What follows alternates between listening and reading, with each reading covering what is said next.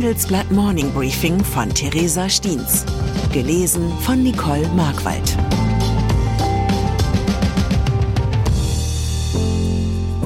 Guten Morgen allerseits. Heute ist Donnerstag, der 2. März. Und das sind unsere Themen. Dissens zwischen Peking und Washington, neuer Streit um Covid-19. Sympathie zwischen Apple und München, neue Milliarde für Chips. Einigung zwischen SPD und CDU, neue Koalition in Berlin. Nach einer kurzen Unterbrechung geht es gleich weiter. Bleiben Sie dran.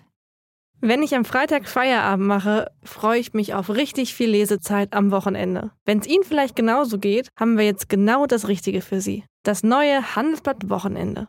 Ich bin Charlotte Hauenhorst, Digitalchefin beim Handelsblatt. Und ich bin Sven Prange, Leiter des neuen Wochenendteams. Wir sind jetzt noch mehr für Sie da, wenn Sie Zeit haben, am Wochenende, mit inspirierenden Recherchen, praktischen Ratgebern und echten Deep Dives. Entdecken Sie unser neues Programm auf handelsblatt.com/wochenende und abonnieren Sie dort unseren neuen Wochenend-Newsletter.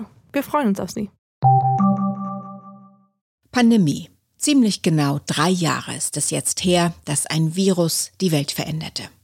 Rund sieben Millionen Menschen sind weltweit in Zusammenhang mit einer Coronavirus-Infektion gestorben. Für Milliarden stand das öffentliche Leben über Monate still. Doch die ganz große Frage bleibt bisher ungeklärt. Woher kam Covid-19? Die abschließende Antwort ist noch nicht gefunden. Doch die Debatte über den Ursprung des Virus heizt den Konflikt der Großmächte USA und China derzeit mächtig an. FBI-Chef Christopher Wray erklärte kürzlich, dass die Pandemie höchstwahrscheinlich durch einen potenziellen Laborunfall ausgelöst worden sei. Und in Washington nahm ein Sonderausschuss seine Arbeit auf, der den unmissverständlichen Titel trägt Die Bedrohung Amerikas durch die Kommunistische Partei Chinas.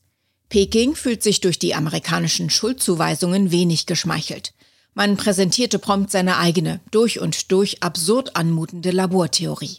Das Virus stamme demnach aus einer Militärbasis in den USA und sei von amerikanischen Soldaten ins chinesische Wuhan eingeschleppt worden. Schuld am Schlamassel wären dieser Argumentation zufolge dann auch die USA.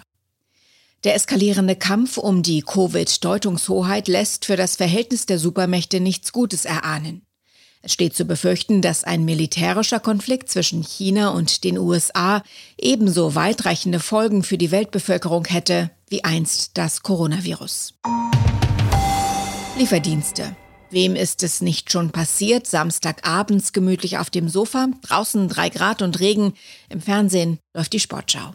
Plötzlich ist die Chipstüte leer. Doch der Schreck ist nur von kurzer Dauer, denn es gibt mittlerweile Fahrradkurierdienste, die innerhalb von Minuten Lebensmittel direkt nach Hause liefern. Doch wenn derjenige, der durch den Regen radelt und Couch Potatoes mit Chipstüten versorgt, plötzlich betrieblich mitbestimmen will, gibt es oft Probleme. Viele der einst coolen, netten Startups zeigen sich dann plötzlich gar nicht mehr so cool und nett.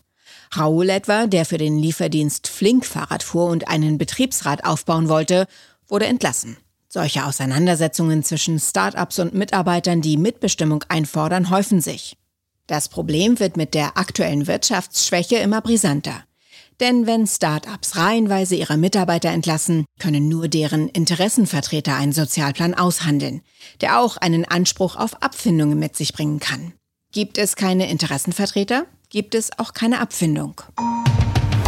Chips. Gute Nachrichten gibt es heute Morgen für München.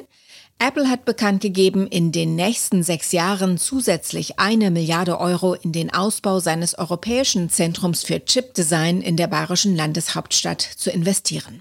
München entwickelt sich damit weiter zur Apple-Hochburg Europas. Bereits jetzt ist die Stadt der größte europäische Entwicklungsstandort des amerikanischen Technologiegiganten. Die zusätzliche Investition soll Apple auch dabei helfen, einen Rückstand aufzuholen.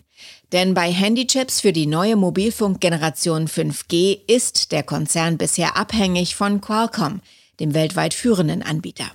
Eine gefährliche Dependenz, die sich Apple nicht länger leisten will. Die Hoffnung auf Besserung wächst gerade im Herzen der bayerischen Metropole. Mietpreise.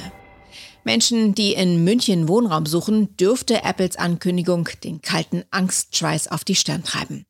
Noch mehr Menschen mit guten Gehältern können die Mietpreise in Deutschlands teuerster Stadt eher nicht gebrauchen. Doch auch anderswo steigen die Mieten kontinuierlich weiter an. Der Vorstandschef der Immobilienplattform Hypoport, Ronald Slapke, sieht in der Entwicklung der Mietpreise politischen Sprengstoff. Er fordert im Handelsblatt-Interview mehr Flexibilität und Schnelligkeit für den Wohnungsmarkt.